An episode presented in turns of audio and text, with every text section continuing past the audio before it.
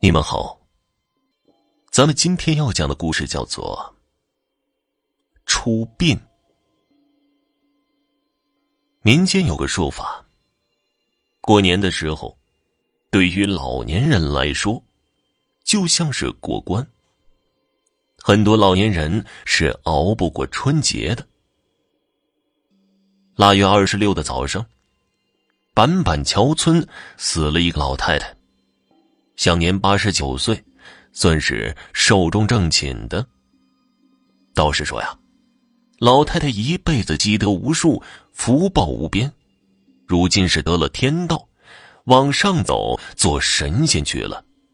按照当地的风俗，这是喜丧，村里人都来送礼吃斋，凑热闹。有的人家还抢着要灵堂里摆过的细品。说是这种老寿星享用过的东西，给小孩子吃了，能保佑小孩无病无灾。老太太丧事在村子里算是一件大事当地民风淳朴，但凡谁家死了人，各家都会上门帮衬张罗。这一场丧事办得热热闹闹，老太太灵柩。在村口的祠堂里听了足足七天，每天都有亲朋好友前来吊唁。每来一户人家，帮忙的人都会点一串鞭炮，提醒孝子贤孙做好准备。每天都能听见村口不时传来噼里啪啦的鞭炮声，空气里都弥漫着火药味儿、纸钱味儿。虽然是过年，可是村民们不觉得晦气，东家西家都凑到祠堂门口的院子里，天天都有十几桌人吃饭打麻将，孩子们则在祠堂里跑来跑去的，一点儿都没有害怕的意思。老太太几个儿子都比较富裕，请了两支丧乐队，每天吹吹打打。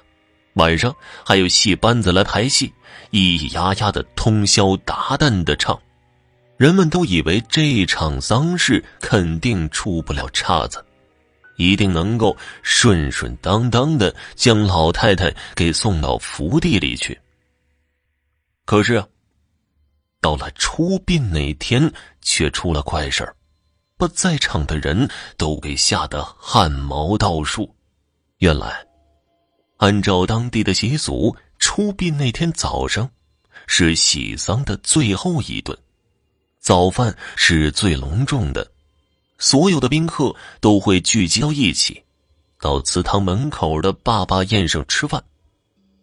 吃完饭，将碗盘子一收，抬棺的汉子吃饱喝足了，一声吆喝，抬起棺材就走，其他人则跟在后面，一直到墓地。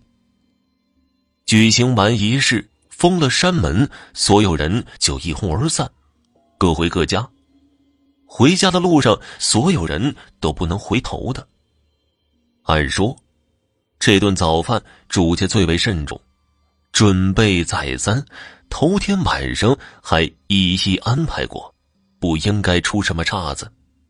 可是来赴宴的人们坐在寒风中，等到了九点多，饭菜都还没上桌，有耐不住性子的就拿筷子敲碗，叮叮当当的声音四处响起。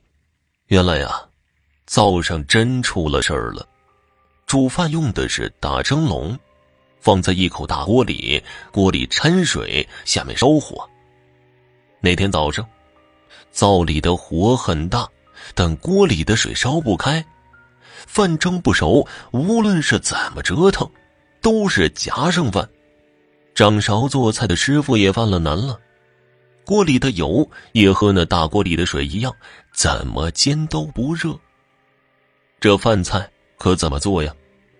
头一桩遇到这种怪事儿，几个师傅都觉得背脊发凉，于是找到主持丧礼的老村长。问这里面可有什么讲究？老村长捻了捻胡子，道他以前见过一次这种事儿，还是城里算命师傅洪师傅解的难。于是，主界孝子们立刻派人去城里将师傅请了过来。师傅看了一下，拍了拍大孝子的肩膀，说：“没事你娘在等人呢，到了就成了。”老大这才恍然大悟，一拍巴掌说道：“哎呀，这肯定是在等二姑娘呢。原来呀，老太早前还生了一个女儿，天生带残，左脚没有指头。”因为家中困难养不起，于是将女娃送了亲戚，结果亲戚又将女娃转手送了别人，这样转了几手，女孩就被送到了外县，失去了联系。后来听说女儿长大后嫁了个外省人，跟着去了很远的地方。老太死后，兄弟几个就商量，还是给二姑娘知会一声吧。于是左右打听，得了她的联系方式，打了电话。这个时候，二姑娘也是六十多岁的老人了，住在黑龙江那边，身体也不太好，尤其一点晕车很厉害，坐不了几里地就吐个七荤八素。听了母亲去世的消息，二姑娘心里也没多大感觉，毕竟这个娘虽然生了她，却没养她。于是，他电话里头答应兄弟几个说：“试试看，如果不晕车就来。”兄弟几个都觉得这二姑娘肯定不来了，于是就不再问他，自己哥几个把丧事给办了。可是谁想到啊，老太心里惦记着女儿，就不肯出殡呢。众人听了这番说辞，都一一称奇，议论纷纷。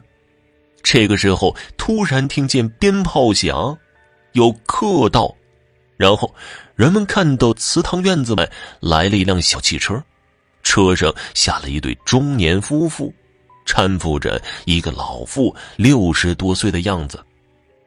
原来啊，这就是人们说的二姑娘老太的女儿。